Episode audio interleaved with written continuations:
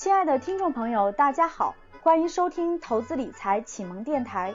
更多精彩内容，请加咨询师微信：幺三七零幺八三五八三四，幺三七零幺八三五八三四。QQ 学习群：四幺六四零六幺五六，四幺六四零六幺五六。下面请听分享。进入彼得林奇的选择，呃，彼得林奇的投资分享。这里面呢是由彼得林奇的原创的内容，加上我的一些点评，然后加上我的一些解读，然后形成的今天的分享。所以呢，你可以认为它是一种读书分享的升级版，它又是介于我们正式课之间的一种补充，正式课之间的一种补充，好吧？所以呢，请掌声鼓励鼓励。其实不是掌声鼓励鼓励，是测试你们还有多少人在线。这些。啊，我还是够贱的啊！发现春哥也是够贱的，是吧？没办法，人嘛，人的本都是有本性的，人之初性本贱嘛，对吧？好，第一个构建良性投资组合，里面有两个小话题。第一个，持有多少股票才算太多？第二个，要不要分散投资？如果不要，该如何集中？如果要的话，该如何分散？就我们讲这两块。第二块，买入和卖出的最佳时机选择。猜猜看，各位，彼得林奇会不会告诉你一个非常好的买入点，或者非常？好的卖出点，彼得林奇会不会做这个一件事情？那为什么要会做这个呢？那为什么他的书的标题会写这个？注意，他在告诉你一种思路。说实话，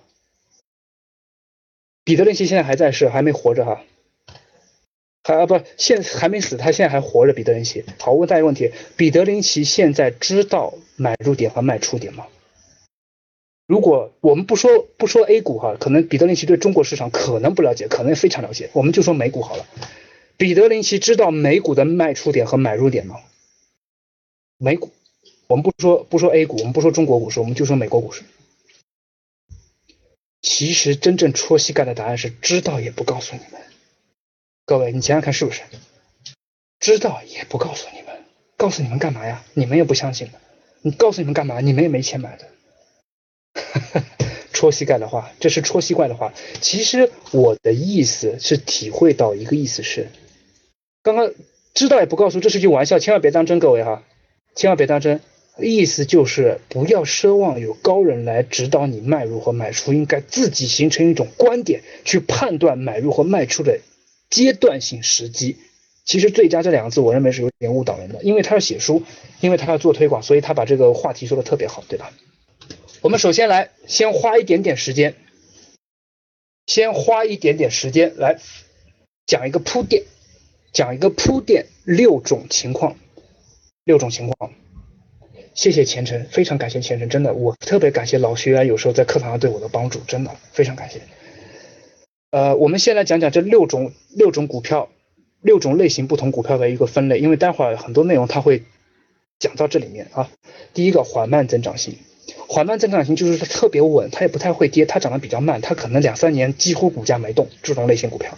第二个稳定增长型，它属于说它属于说那种可能每年涨个百分之十左右，也可能每年跌个百分之十，它一点点往上走，就属于说比那种两三年不动的稍微好一点，但它也不是那种特别强那种。它跟第四类快速增长型不一样，快速增长型就属于说公司从建立到一直后面蹭蹭蹭蹭蹭拼命往上走，拼命往上走。嗯，属于说前段时间的暴风科技，暴风科技，还有一个困境反转，困境反转就好比这段时间的一个什么，这段时间的那只股票叫万科，万科困境反转，它特别糟糕，然后董事会内部特别很多情绪，然后它反弹力度可能会比快速增长更大，但是它困境里面风险也特别大啊。好，周期性什么意思呢？周期性就属于说它跟外部的一些环境挂钩特别严格，比如说油啊、交通啊，呃这些类汽车制造啊。这些类似的，包括你们说贵金属也是，这些类似的，它周期性反复，它有大年有小年，有大周有冷期有热期啊。当然，整个股市也是有周期性的，只是说它周期性可能更更加的来到来了一些就是明显一些，比如说外贸进出口这种类型相关的，跟这种业务相关的某些股票啊。好，还有一种是隐蔽资产，隐蔽资产这类股票比较少见，但是在彼得林奇的理念当中说，它可能，比如说麦当劳，它是隐蔽资产型，它可以隐，尽管麦当劳属于。比如说，我们很明显在美股里面，就举个例子，麦当劳，麦当劳股票它属于稳定增长型，每年餐饮业很稳定吧，它也不是缓慢增长，它增长还算挺稳定的，每年百分之四到五，百分之十左右能做到。但它又同时属于隐蔽资产型，为什么？因为麦当劳做的其实不是汉堡包，它做的是什么？告诉我，麦当劳做的不是汉堡包，这是它股价里面估值一块很重要的一块，房地产说的太好了，麦当劳其实是地产啊，地产啊。好，所以这六种类型大概知道了哈。我们不是去解读这定义，我们只是说稍微让大家知道一下，因为待会儿彼得林奇会讲很多，一会儿他会提出这个术语、术语、术语的时候，我们就稍微知道一下他在说什么样的话了。所以大家知道了哈。呃，问大家一个问题啊，招商银行属于什么类型？蒙牛啊不不不，伊利伊利伊利股份，伊利做牛奶的伊利，伊利其实应该属于二，差不多应该属于二。不会无所谓的，你要把它放在五，你要把它放在五，我也无所谓。哈哈，哎，突然想到，我出我出了一个什么破题啊？居然在纠结定义上。算了，我们回到这个投资组合持有多少股票才算多？嗯，第二个如何分散投资？持有多少股票才算多？哈，好，首先，嗯，一直以来就存在着一个悖论：分散投资和集中投资。彼得林奇这样说，他说的特别好。把鸡蛋放在一个篮子里面和不要把所有鸡蛋放在一一个篮子里面，这个话是的确是有时候是真理，有时候也是互相悖论的，有时候互相悖论的，有时候会互相，有时候是非常非常悖论。我问大家一个问题哈，你们觉得把你所有的钱放在投资里面好不好？就把你比如说某某同学小王同学，他一共加上生活费一共也就十万左右，他把十万块钱放在股市里面好不好？那就是那大家意思就是分散投资，对吧？那大家意思就是分散投资。好，那我问大家一个小问题是：那万一如果小王买到了股票，这个股票在下半年蹭蹭蹭翻了两三倍呢？如果小王这只股票能百分之一百确定说蹭蹭蹭翻了两三倍，那我就把十万块我全都放进去，可不可以？这样可不可以？答可以，答可以的同学，那啥，首先第一点，这是个伪命题，百分之一百不可能。谁跟你说百分之一百？不可能，真不可能，可能也不会让十万块的小王去接受，对吧？你们刚不是有人跟我抬杠说有庄家的，琛哥有庄家的股票就什么对吧不对？别忘了你们有庄家存在。好，第二个是，那我应该怎么办呢？这句话我们要稍微剖析深一点哈。彼得林奇的原话我就不一句句读下去了，你们看 PPT 就行。我要剖析的深一点，应该这句话修饰一下，你放在股市里面的钱。是应该，应该是你鸡蛋的一部分。首先，这个前提得必须在。你放在可以投资的钱，应该是你鸡蛋的一部分。你千万不要把你所有鸡蛋都放在投资里面，对吧？然后我们再来讨论说，你可以放在投资的那部分鸡蛋里面，我们再怎么分？是放在一个还是分在两个、三个？这再说。但首先我讲的是第一点是。你不要把你所有拥有的鸡蛋都放在股市或者投资市场里面了，这一点一定要搞清楚这个前提。很多人拎不清楚是前提。首先，我把所有钱都放股市里面，对不起，对不起，风险太大，而且贪念太大，亏损越大。这是第一点。好，然后假设你假设一共有三百万，然后你把一百五十万放股市，五十万放一个普通基金定投或者银行理财，一百万放一个别的什么什么项目，然后再留一个零头作为生活用好。假设你这一块规划觉得还挺不错了啊。规划还挺不错的，好，接下来就是你可以投资在股市里面的钱，然后应该怎么办呢？是放一个呢，放一个篮子呢，还是放 N 个篮子呢？这里面彼得林奇举了一个非常好的例子，怪不得赵老师要推荐这本书呢，因为这本书的确通俗易懂，这本书比很多其他投资类书都讲得好。彼得林奇说，如果我买的是沃尔玛的股票，我会把所有鸡蛋都放里面；但如果我买的是一个普通什么什么乱七八糟银行的股票，一般般的，那我可不太愿意把所有鸡蛋放一个篮子里面。注意。他推挑，首先他挑的是股票，但是这股票怎么挑？注意这句，注意这句话叫做逐一调查，确定完股票的质量之后再去挑一个好的，你可以全部都放进去。但是这是彼得林奇，我们一般人其实不建议，因为后面会说彼得林奇建议你三到十家。有人问什么书？我刚刚说的最多的名字是什么？彼得林奇。所以你们百度彼得林奇，彼得林奇能有多少本书？各位？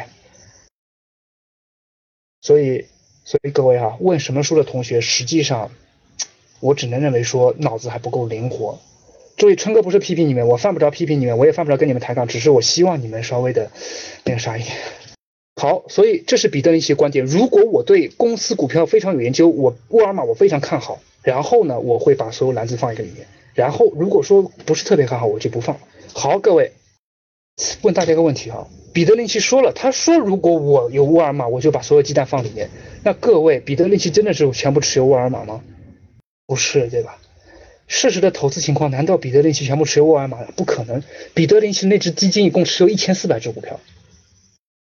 对，网友说的好，这是他的基金一共持有一千四百只，所以这个话是讲一种道理，而不是真的去跟着去操作啊。不是跟着去操作，操作就完全傻掉了哈，操作就完全傻掉了。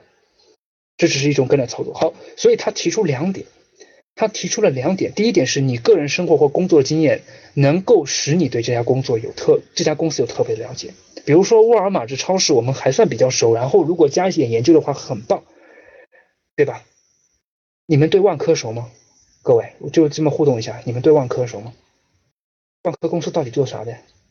他董事会里面到底怎么样，是吧？刚刚打一的同学，我祝你能够赚大钱啊！打二的同学，咱们好好的慢慢的去研究它。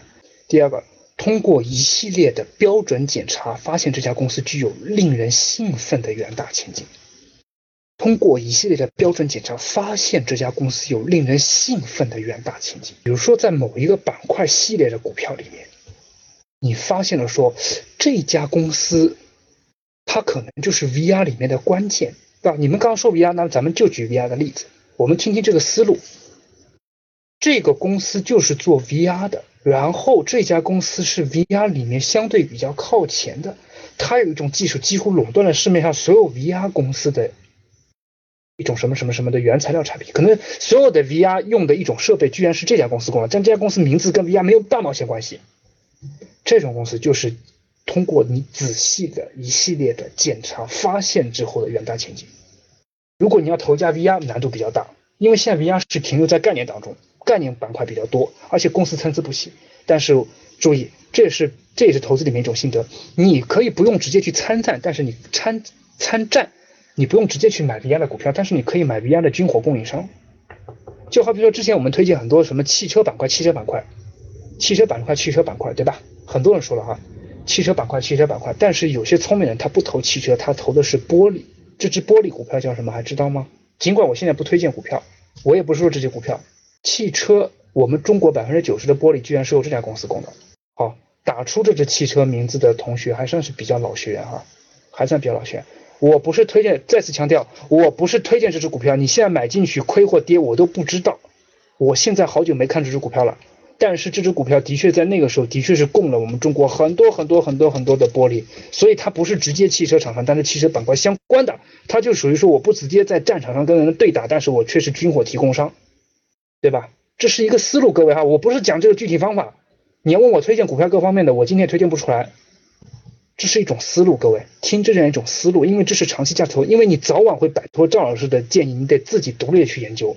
核心在哪里？彼得林奇跟我们说的核心在哪里？你们认为在这一页上，咱们的核心在哪？是数量还是鸡蛋还是什么？我们如果找一个词，这个词可以三个字、两个字、五个字、六个字都可以。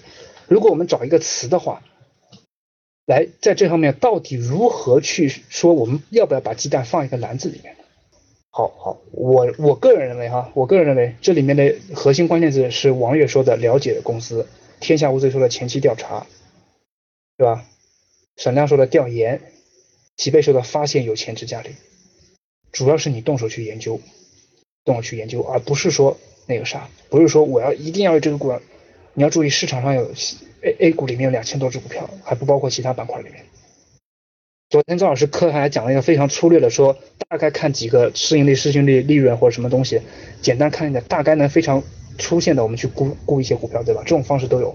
中方还不错的哈，先去估一下，但是越深入越好，包括说看招股说明书啊，看它每年的季报啊，季报的一些增长率啊等等，这有些数据是现成，有些数据需要你拿过来自己组合一下的，包括说预估增长率等等哈，对这些东西都是对吧？国泰说不晓得该如何动手，咱们老学员回答他如何动手吧，咱们老学员蛮蛮动手的已经蛮多了啊，答案就是来格局上课吧，公司管理层接触不到，所有的财报数据是可以接触到的。彼得林奇这下面一个观点是，这个观点当然我跟他说的差不多，我跟他说的差不多，当然这其实也是赵老师的观点啊。首先第一句话，只是为了投资，彼得林奇最后一个观点是，持有三到十只股票是可以的，也不应该完全集中投资，因为你在赌，因为你在赌。作为我们大部分来说都是初学者啊，大部分都是初学者，我们大部分人都是初学者，所以呢，就是不要把资金压在一只股票上面。嗯，如果买的少也无所谓，如果你资金量比较多，大概到十十几万、二十几万或者再多一点，三位数以上了，三位数以上了，你把资金压在一个宝上面，的确风险收益都会比较小。嗯，所以呢，我建议就是相对分散开，但是注意彼得林奇那么一句话叫做“为了多元化而多元化”，是非常可怕的这句话。就好比之前有个同学问我说：“老师，我可不可以要多组合？”我说：“没关系，你因为因为这位学员他不是特别懂，然后呢，他又是我们的高级班的学员，我他年纪比较大，所以我应该对他贴身帮助。”我说：“没关系，你就持有这一只吧，没问题的，没问题，反正你买的也不算特别多，一点点买，对吧？但实际上，我要对一些相对比较年轻、自己还有学习能力的学员来说，我是不允许你们说直接买一只，然后放在里面什么都不管，也更不允许你说哦，老师说了我要多元化，行，那我就拼命开始买多元化，我就老师说了一定要三到十只，我现在就一只，那我一定明天挑四只，那就傻了。”那就是为了多元化而多元化，对吧？那彼得林奇叫做多元恶化，这不叫多元化，叫做多元恶化。好，然后注意，我要讲一个理念，讲一个理念。基本上赵老师推荐的几个板块，你们都是知道的哈。个股当然我们不说，但最基本上推荐的几个板块，大家都知道了。这个在无论初高级作业班上说了 n 遍，说了 n 遍了哈。然后呢，然后呢，注意这里面一个观点，假设。恕我不能在公开课推荐课程，否则我是对作业班和高级班的不负责任。这一点，同学们，我说的还是很实在的哈。我很想给你们推荐课，但我不能说。如果我说了，我是不是，我是不是对一些高级班的人就不负责任了？他们花了学费，好好的来听来的很多核心内容，是不是就被我免费的完全说出去了？所以各位，对不起，我真不能在公开上说，对吧？私下里或者其他地方聊，我们再说。但是我先不能在公开上说，所以你们公开课也不要问我，也不要激将我，真的。激将我我是不吃这一套的啊。好，假设我们 A 板块、B 板块、C 板块、是 D 板块，总总那么有三到五个板块还算不错，总不能说整个整个股票里面现在就一个板块好。对，有一个领头板块，但总有那么三到五个板块会往上好起来，对吧？往上好起来。行，假设我们现在在五个板块里面，我个人我说我有能力研究两个板块 A 和 B 板块，A 板块里面我看三到五只，B 板块里面我看两到三只，好了，差不多了。十个股票我已经是比较耗费精力了，两个板块里面两个行业了哈，所以注意梯队式的管理法，这个我是认为拍案叫绝的。当我看到这个地方，我拍案叫绝，因为梯队式的管理法，滚动起来的管理法是销售最先用的，这个里面就是 CRM。啊，不是 C M 的那个管理方式，但 C M 彼得林奇已经把 C M 用在理财里面了，什么意思呢？本身 C M 是客户管理系统，比如说我有一千个学员，一千个学员当中有 A 学员、有 B 学员、有 C 学员，我按按照档次一共分了好几类，有那种特别优秀的，有那种中上等的，有那种中等，有那种不及格的，对吧？假设这一千个学员。然后呢，我的任务是要把那种中上等的培养成优良的，把不及格的培养成及格的，然后再让中上等的再往上冲，优秀的永远保持优秀，就不停的滚起来。但也有可能有时候优秀的突然间他就落到，但是我要保证我每个班上每次我们班上的考试成绩都不错，这就是梯队管理法，是吧？这就是梯队管理法。好。那么销售也是如此，我有那么不同类的客户，优质客户、一般客户和不好的客户，可能不好客户占比最大。比如说你们做电话销售的，一百个客户名单里面只有两到三个是优秀的，十七八个都是不太好的，啊不，十七八个一般般的，剩下的八七八十个都是不太好的。那七八十个不太好，你的任务就是让优秀的变得更优秀，让不好的变成好的，让不及格的变成及格的，就是这个理念。那么彼得林奇投资也是这样，因为股票行业板块都有大小年之分。就算一个板块里面，比如说某某某板块 A 板块现在特别棒，里面三只股票都很强，但总有排名优先。所以在不同的在不同板块但是同类型的股票当中多去研究配置一些之后，你等于在试验，然后就在哪个板块通过你的研究之后，认为说比较容易增长，收益比较高，也符合你的类资类型配合的话，就把资金多往那边去留一点。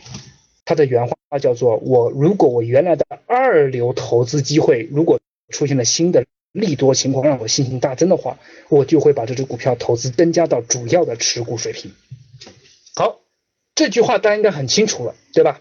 清楚吗？有是有清楚的同学打三。如果我要二流投资机会出现了利多或者让我信心大增的话，我就会把这个股票调到主流，就是一流投资机会。好，问大家一个小问题：什么叫做出现了新的利多？不懂的同学，投资课好好学习一遍。如果是正式学员，把投资课我们官网上有好好温习几遍。如果不是的话，请你来学我们投资课。我强烈建议你好好的对自己负责。你来不来格局学都无所谓，但是你一定得自己去花时间去学。好，有人说业绩增长了，有人说有消息，有人说盈利增长，有人说业绩超预期，有人说股票突破新高了，发现新的好股票了。好，我认为马大喜说的一个很好，发现了新的好股票，这句话还算靠谱，其他所有答案都是不对的。其他所有答案都是片面的，去单方面的看这只股票。你要说实话哈，就就一个什么内幕买进了，公司管理层放了，有可能全是烟雾弹。你要知道 K 线也好，消息也好，全是庄家拿钱卖出来的。徐书新说的还算好点，基本面更好，尽管这概念很宽。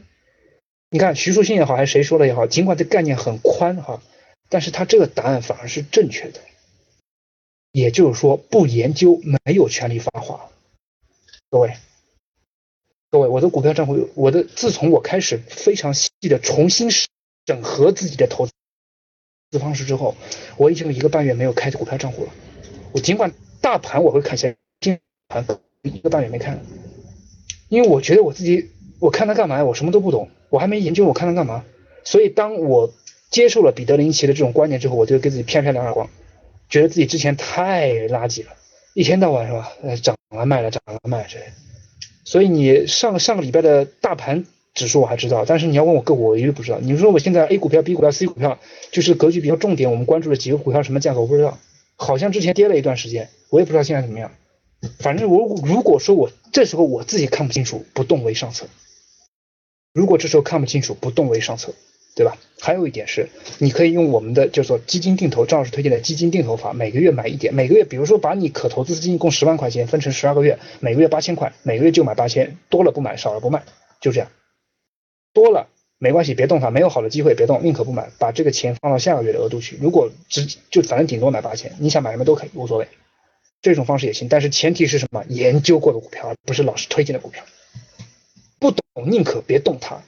千万不要认为说老师，因为我错过了这段时间，我踏空了。注意，踏空在我看来是一种非常贪婪的表现。这本来就不是你的钱，你亏，你觉得心疼什么呀？钱还在你的钱包和你银行卡里躺着好好的呢，你亏什么亏啊？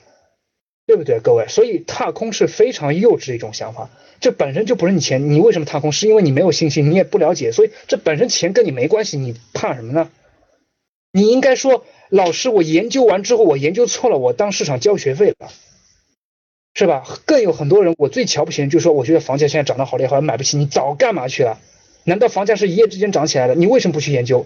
为什么不去研究各种损盘？不去研究各种地段？你现在买不起，未来能不能买得起？不要零三年买不起，零七年买不起，一零年买不起，一六年买不起，二零二零年买不起，那就是你的问题了，各位啊。所以踏空不是踏空，是你的贪念在作怪，不是你的踏空。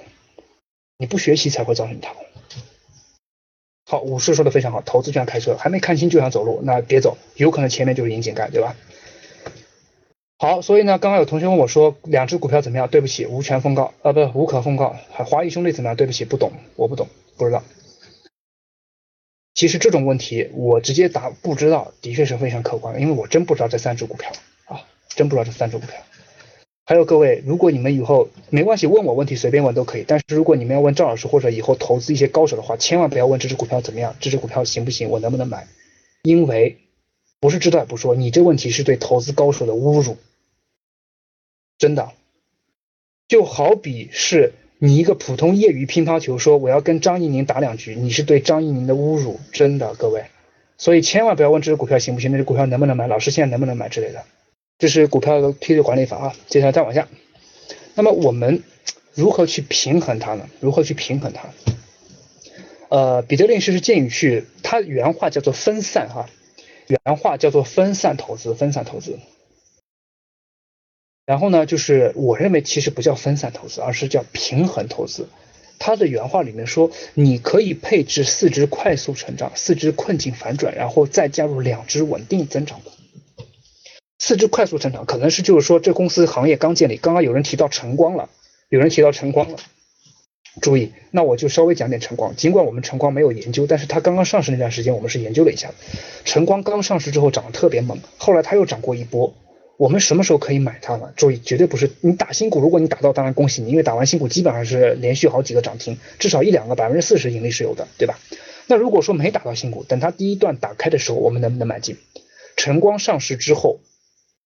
晨光上市之后，它第一天涨停，对吧？第二天我记不得了，可能还是涨停。然后，然后接下来它平打开了一段时间，因为你涨停你买不进去，它打开了一段时间，你可以买进去。买完之后，它后面又疯涨了。告诉我最佳买入时机是什么时候？打开时不对，各位不对，打开时就完蛋了。尽管它打开时还可以继续涨。刚发布时对，如果你抢到新刚发布，你能抢到新股，那另当别论。如果你抢不到，注意，一般人都抢不到。好，有人说的好，回调，有人说的好，回调。后来事实证明，晨光文具是有一次回调性的，对吧？如果你上来就跟着他追涨，然后他拼命涨，拼命涨，注意不会买，绝对不会买，一定是在他第一次回调。有人说回踩五日线啊，这个说的很专业了啊，你们说的很专业了哈。有人说成交量下跌，no no no no no，成交量下跌反而是指股票开始狂跌的时候，你一定要等它成交量缩小到一定程度时候再说，一定要再说啊。有人说打开你就卖，如果你是新股打到了，然后你打开就买是可以的，但是前提是很多人打不到新股嘛。注意，这里面就是第一次回调的时候，注意这个关键词回调，回调什么程度我们具体再分析，但是注意一定千万不能追涨。哇，好棒好棒好棒好棒，是吧？最小阻力方向，在利弗莫尔和彼得林奇最喜欢说的一个词叫做最小阻力方向。最小阻力方向其实没确定，晨光文具刚上市的时候，夸一下涨停涨停，它目前看似最小阻力方向是涨停，因为它是新股。然后完了之后，它可能有回调，可能没回调，接着它又开始往上一波疯涨。这时候再一次回调完了之后，我们确认它说它的最小阻力方向这段时间是 是回涨的，那时候我们就可以买。如果你不确定怎么办？春哥，我害怕，因为它涨得比较高了，很有可能它未来又能翻百分之二十三十，很有可能它回调百分之二十三十。如果出现这种情况该怎么办呢？各位，其实我在不断强调基础啊，不断强调基础，基础打新了。基础打好了才可能挣钱，基础不好挣了钱只能恭喜你运气好而已。如果发现最好准备方向不确定，咱就不动它。各位想想看，最近是不是？尽管我没有看个股表现情况，但是我大概能猜到最近是不是卓越班推荐的几只板块里面最好准备方向不确定。之前说过它的很多，我们如果看半年报、三三季度报效果还不错，但是但是是不是在这震荡回调上，也有可能会往下再跌那么几块钱，有可能会挥一下回到半年前的这个水平。有这可能性，但是看不懂。什么是最小阻力方向？就是它在短时间内这段方向是一定确定的，它不可能发生任何的逆向旋转。就好比说，短时间内可能接下来三个月它一直是涨的，可三个月太长了，可能接下来一个月它一直是涨的。这叫最好阻力方向。如果你不能确定，咱就先不动。最好阻力方向它是一直在涨，不是说有回调是正常，但不是说那种。短时趋势是那判断你一个可以开始建仓的环节，不是说让你去待会儿卖出啊，各位，不是让你说反正短时趋势确定那我就买，那春哥叫我们炒短线，不是这个意思。这个最小阻力方向，我们拿赵老师的原话就是说，哎，你半年报也不错，公司基本面也不错，然后现在的去年盈利业绩也不错，好，这只股票应该在二零一六年表现很好，这叫最小阻力方向确定，二零一六年这只股票这是年度最小阻力方向，这个意思能听懂了吗？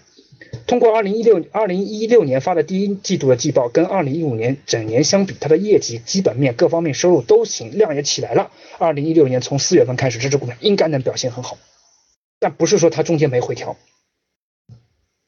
这个应该明白了吧？所以赵老师在作业班上推荐了一些重点板块，对吧？也推荐了一些一些情况，所以我们可以能判断。但是就算在最小阻力方向这个整体趋势里面，年年度的最小阻力方向里面，总有一些趋势吧。然后完了之后，它总有一些回调吧，所以短期内还是在一种震荡环节，我也不知道，我也不知道。啊，所以我现在是不动，我现在是不动。本来这这个星期六我想花点时间把研究的几个股票再重新再把基本面看一遍，后来这不是因为我家里有事儿嘛，家里有事儿嘛，今天给学员答疑我也晚了一点，我最近在干家务啊，所以我就没看，反正我想反正这样我就没看呗。啊，明天我再看一看，明天我再看基本面，不是看股票啊。所以呢，嗯，我们回到这上面来，我们回到这上面来。四只快速增长型，四只困境反转型。困境反转实际上我不太建议新人去碰，快速增长我们是可以能挖别的。两只稳定增长就当存钱了。张老师最喜欢的稳定增长型其实是某只银行啊，其实是某一只银行，他就说把所有钱都买只，把剩下的所有钱都买银行了，就当现金取了。什么时候要用东西就卖掉一手银行啊？各位，我刚刚已经打过招呼了，你们干嘛要打个股呢？不过啊，不过的确我说的后面是对的。第一个没关系，招商银行你们说了就说了。但第二个，有些同学可能现在新同学他不是特别懂，对吧？真的不是特别懂，他可能就听到一个，然后他就自己盲目的买进去了。那如果他真的万一发生一些亏损，你叫我们怎么负责？所以你看，我们不断强调说，所以我们不断强调说，不要把我的所推荐个股很多事情当成什么王道之类，自己必须要研究，自己得谨慎的。我们不断强调这个事情，因为毕竟投资风险太大了，对吧？好，接下来我们讲卖入卖出了啊，这就是今天最后一讲了，这最后一页 PPT 了，这页 PPT 我们停的时间比较长，我们讲卖入卖出。首先，彼得林奇的确说了，就跟我刚刚开开篇打招呼一样了。彼得林奇不是想告诉各位，确实存在一个买入股票的最佳时机。说实话，他也不知道。就算我认为彼得林奇知道了，他只是不会说而已。彼得林奇、巴菲特、呃，索罗斯，还有一个叫啥？彼得林奇、巴菲特、索罗斯，还有一个叫啥？反正他们，我相信他们应该是知道，因为他们是超级大庄家，对吧？就什么股票他都能操纵，什么大盘面都能操纵。但是呢，一般来说，我们应该都是不知道的，什么时候跌，什么时候涨。他们在书里面说的非常客气。非常客气说我不知道，但是这话对于我们普通小散学习者来说真的是这样，因为我们真的没办法判断什么时候买，什么时候是卖。我们先说买入吧，先说买入好了。买入什么时候可以买入呢？嗯，他说了两个时期，但是他却说的非常的含糊。我们看看高手他们是怎么描述的。第一个时期就是很多人为了套现而卖出的时机。他说的还有一个时期就是什么？每年美国股票是要。交税的，对吧？美股是要交税的，每年年底是交税的。很多年底的时候，股票就是哐哐卖出，因为是为了避税的各种各种情况，反正之类的。那中国没有这种情况，但是我们却有这种类似的情况。类似就是很多人为了套现而卖出。比如说某些重大股票拆分分红之后，你会发现，或者大股东解禁之后，股票会稍微往后跌一下。这个这个现象我们是都能发现的吧？各位，很典型的，很典型。我之前在研究两只股票。在研究两只，第一只股票它上半年表现特别棒，然后年终大概在六月之前它分了一次红，拆了一次股，天呐，后面就呱呱呱跌下来了。这个跌不是跌得很惨，但是它是像正常跌，因为很多人卖出。因为我当时看了那种卖出成交量，我发现的确很多人就等着他那次分红，一旦配资分红完了之后就夸全卖出。这段时间是你买进的好时机，你适当可以买一点，不是说全倾家荡产，它不是最好时机，却是说可以逢低买入的一个好时机。第二个就是大股东解禁。大股东解禁，有些股票一旦大股东解禁，它会上证现在稍微跌一点，但不是全跌。如果说大股东解禁的不是特别多，就当没看见。如果大股东解禁蹭蹭蹭，告诉我，如果大股东解禁，假设我们现在就说一个非常非常傻瓜的一个数字吧，当然财报上不会这么写哈，财报上不会这么写，说一个非常傻瓜数字，一个公司董事会十个大股东持有人有五个人在疯狂的卖出他的股票，我们应该怎么办？以假设哈，财报上我财报上不会这么写，我只是用一种非常通俗的方式在写，在说一个公司大股东一共就十个人，后面小是是后面的小股东百分之零点几的全都不算了哈，十个人有五个人在卖怎么办？李强强说股东们有事啊跑啊，发现没有各位，你们都没研究都没清楚，只看到一种现象就慌着，无论是进出都是不安全的各位，我还是不断的在强调基础，不断强调基础。那那杨小梅说的好，如果变差，咱们就跑，对吧？所以各位哈，各位，我还是不断的在强调一个现实，没想到我的这个问题本身就挖了坑，让等着你们来跳，我就知道大部分人都会跑跑跑跑跑，对吧？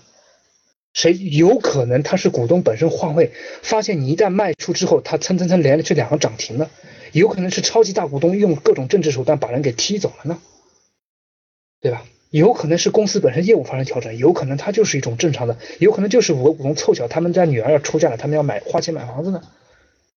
各位，我的意思，我刚刚举的很多例子都非常的离奇，我的意思就是你要去研究本身的这个基本面，他到底想干嘛？如果不清楚就等，千万不要因为这个事情要疯狂的卖出，有可能你是，有可能你是说稍微减少点损失，有可能是因为错过了一些非常好的增长机会，对不对？对不对啊？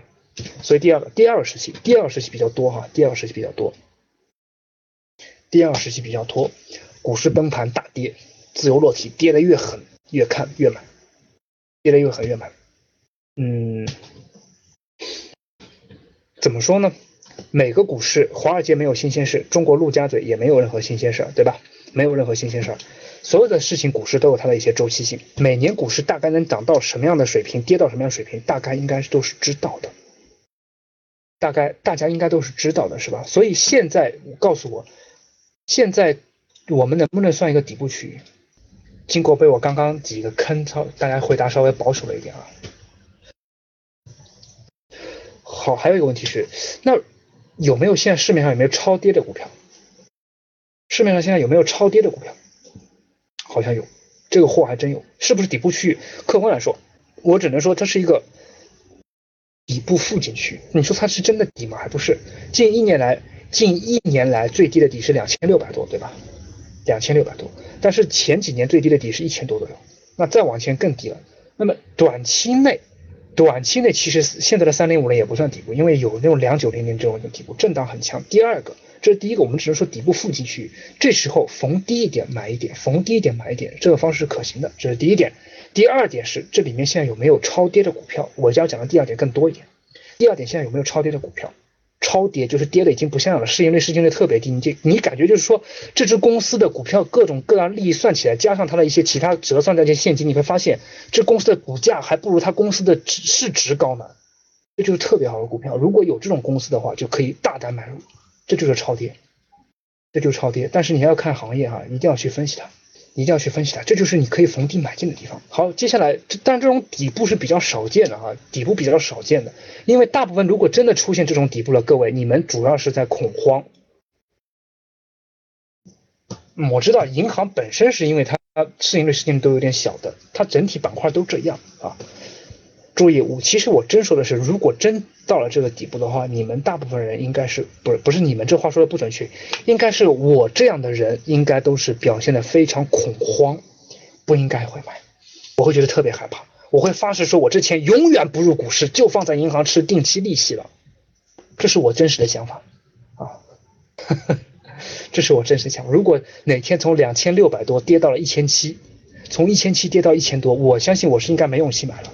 我会发誓，我黄春生这辈子再也不入股票了，这是我的真实想法，各位啊，对吧？我我拿自己例子啊，因为我不太好意思再戳你们膝盖了，因为都戳疼了哈，所以表达这么一个意思啊，表达这么一个意思。然后接下来怎么去挑选个刚刚注意，我只是在。讲这个底部的理念，当然我刚刚呢有一位同学黄先芳说的很好，真正的股票是以业绩为王。注意啊，注意各位，短期内资本是可以操纵股票，但是长期来看，只有业绩才是支撑股票的唯一动力。注意是唯一，唯一。短期内是庄家，你看那心态还是那什么万科被庄家操纵成什么样子了，是吧？但是长期内还是业绩为王，一定要关注业绩。你买就要买这种长期股票，短期你不要跟庄家玩，玩不过他们的，各位。短期内你想玩得过他们不现实，除非庄家是你亲爹，亲爹也有可能有消息延迟的时候，对吧？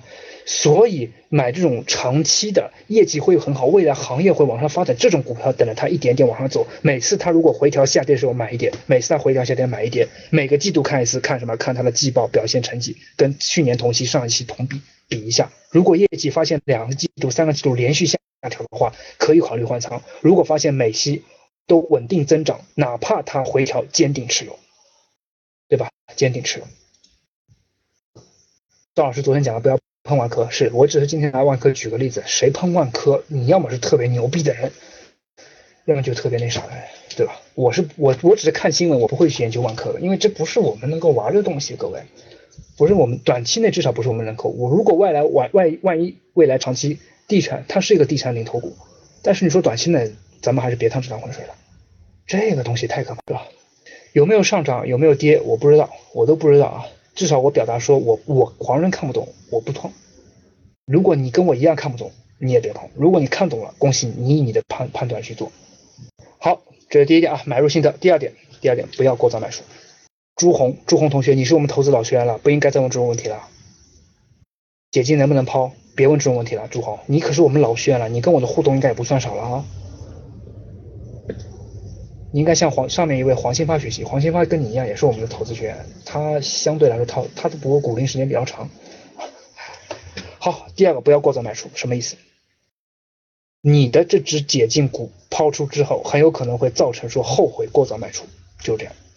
因为黄新发刚刚说的非常好，以业绩支撑为王，而不是以他解禁不解禁为王。有可能解禁，老师，我卖出了怎么办？卖出之后，它第一天是跌了，第二天也跌了，连跌一个礼拜，但它后面蹭蹭蹭蹭蹭，我已经买不起了，对吧？所以业绩为王，有可能它业绩不够支撑，解禁完之后更加糟糕，有可能那什么，有可能它是继续往上走。大股东是应该解禁啊，他出他的确需要一笔钱啊，他等他等的就是那一刻呀。我从创办这个公司之后，等的就是那一刻，所以不要慌，千万不要慌啊。赵老师在之前的作业班上有一个非常好的观点是：解禁之后看股东到底想干嘛，解禁多少无所谓，解禁多少也是一个指标，但是解禁完之后看股东想干嘛。如果股东的做法是什么什么的，你就股票可以继续持有；如果股的做法是什么什么的，那么就另外方式。因为股东解禁不可能出现大规模一批全解禁，它总有一个过程，你有时间去本身去研究，有本身去研究。这个话我不能说太透了，说实话，还是为了保护我们作业班，因为赵老师有个特别好观点，特别好的一个观点，我相信黄新帆应该是听到了。会发现某些股票，赵老师认为解禁危险应该不是特别大。某些股票解禁应该是要稍微震荡看一下，因为他要看他股东本身持有的情况和股东未来他持有公司会怎么样的这种情况，对吧？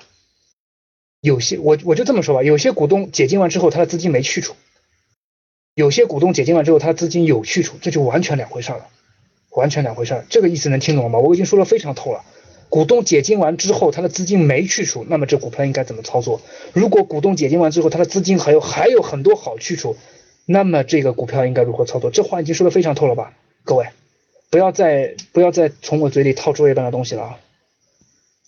好，接下来还有个小心煽动情绪，这一点其实我想我是想奉献给各位的，我是想奉献给各位的，因为各位最容易被煽动。每天群里面，哇天哪，高手特别多，股神特别多，回到家里亲戚老婆朋友，对吧？所以小心煽动情绪，煽动你买或卖都是错的啊！煽动你买或卖都是错的，你得问他，你为什么会这么想呢？你为什么会这么想呢？你的你的理由是什么？我们来探讨探讨。如果他说不出来，说我感觉，那你就当他放个屁而已，对吧？其实我在批评某些特别浮躁的学员啊，哎，一天到晚啊，这股票现在好像这个，我要我赶紧跟他，哦天哪，这个你自己是愉快的，其实你在影响了很多其他学员。所以第一个，不要特别容易轻信什么内幕消息啊，各方面。如果你要相信，行，那是你的投资思路，但你不要去影响别人，因为你的消息是你的消息，不代表别人。更何况各位，更何况各位，有句实话叫做，消息如果到你嘴里了，基本上这个消息已经不值钱了。真正值钱的消息应该不太可能，至少到我黄生这种普通小散户的耳朵里，对吧？能到我耳朵的消息绝对是放屁。我这点自知之明还是有的。就算我的同学是某某某公司的董。总裁助理，我也不，我也不会问他内内幕基本面，为什么呢？因为他懂公司，我不懂。我跟他是同学，我跟他隔了十万八千里，顶多是个同学关系，我也不跟他穿一条裤子。就算穿一条裤子，就算是我老婆，他的公司的情况，我还要稍微隔隔一段时间，而且很有可能我老婆的消息也是错误的，是不是？所以涨了恭喜你，亏了别怪任何人，这就是因为你没有为投资花任何钱，你把决定权放在别人手里了。那你能怪谁呀？好，还有一点就是啊，这句这句话是彼得林奇讽刺的。我们来看这句话：当占星家们和摩根公司经济学家坐在一起的时候，我会非常迷惑。占星家和摩根的经济学家坐在一起，我会非常迷惑。什么意思？就好比刚刚你们刚刚你们在那边说哈。你们刚刚群里很多人说，我觉得现在还有泡沫，我觉得现在什么什么什么还没到底，我觉得现在还有还有可能好，我觉得会涨。这就是有一部分人就是摩根的经济学家，可能你很容易就有一部分就是占星家，这是他觉得。然后这两个观点放在一起，我就特别的迷惑。意思就是所有的消息都不靠谱，你必须得自己去研究它，你必须得自己研究，能拿成一个决定。这里面所有的话，包括赵老师的作业班上的所有的投资的方法，也是你必须自己再研究一遍。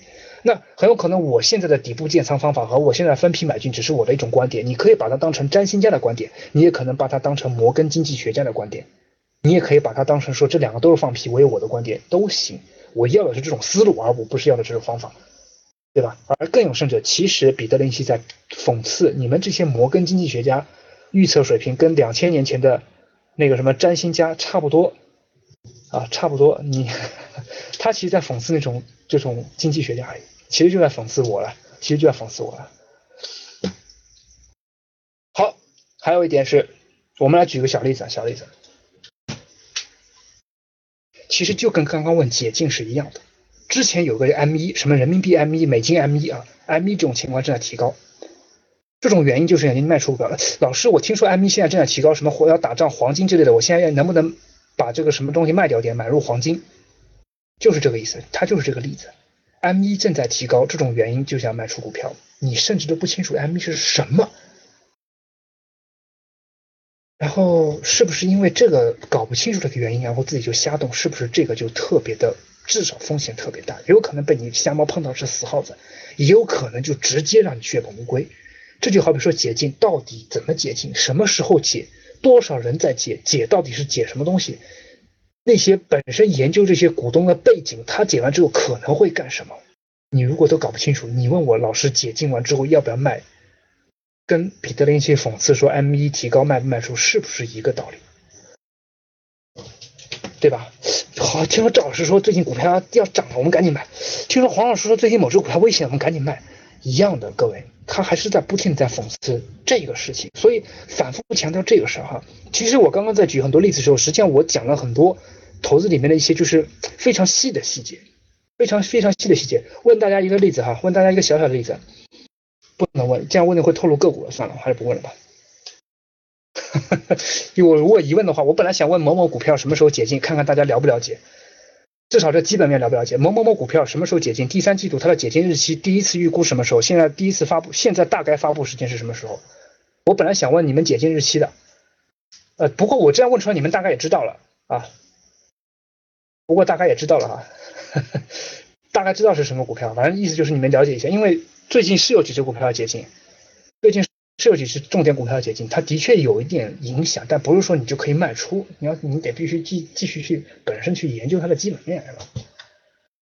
差点我进了你们的坑，不是你们进了我的坑啊。还有一个就是，还有一个就是哈，几种危险信号，来，我们来讲讲看几种危险信号，你可以卖出股票，几种危险信号啊。油价上升是一件非常可怕的事情吗？油价下跌也是一件非常可怕的事情啊。